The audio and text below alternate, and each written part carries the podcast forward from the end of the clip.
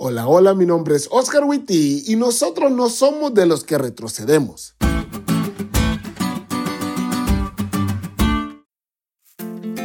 En el distrito en el que Esther y yo servimos, tenemos una iglesia especial, porque esa iglesia está dentro de un hogar de niños. En dicho hogar, a los chicos se les da oportunidades increíbles, porque verás, la mayoría de los niños y adolescentes que llegan a ese lugar vienen de familias disfuncionales en las que la alimentación, el estudio y la seguridad no están para nada seguros. Entonces, en ese hogar de niños se les da la figura de familia, alimentación y estudio. Cuando llegan a la edad de entrar a la preparatoria, donantes les pagan sus estudios en una de las tres universidades adventistas que hay aquí en México. Y cuando llegan a la edad de la universidad, los animan a que estudien una carrera universitaria, la cual también es totalmente pagada por ellos.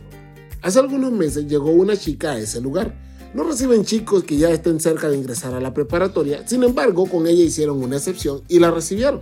Pasaron los meses y cuando estuvo a punto de irse a estudiar a una de nuestras universidades, decidió escaparse y volver con su mamá, donde sufría de violencia por parte de su padrastro. ¿Cómo estando a punto de recibir la bendición decidió irse? Eso es incomprensible desde un punto de vista racional, sin embargo, no es nueva en el accionar humano. En el libro de Números, el capítulo 3 y 14 nos narra que el pueblo de Dios estaba a punto de entrar a la tierra prometida, a punto de disfrutar de la bendición, pero salieron con sus cosas, que se querían regresar a Egipto, a ser esclavos. ¡Esclavos! Y pues ya saben, 40 años dando vueltas. Luego, otra vez, a punto de recibir la promesa, ponen sus ojos en el lugar equivocado y se dejan llevar por los pueblos que están cerca, olvidándose del Dios del cielo y la promesa que Él les hizo. Ante esa situación, el apóstol le dice a los primeros lectores de la carta a los hebreos y a nosotros, tengan cuidado con ese proceder.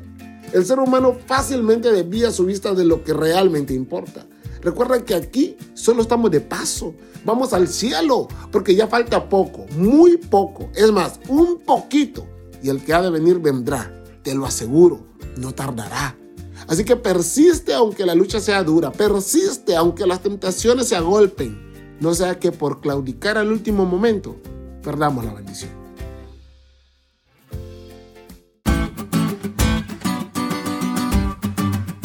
¿Te diste cuenta lo cool que estuvo la lección? No te olvides de estudiarla y compartir este podcast con todos tus amigos. Es todo por hoy. Pero mañana tendremos otra oportunidad de estudiar juntos.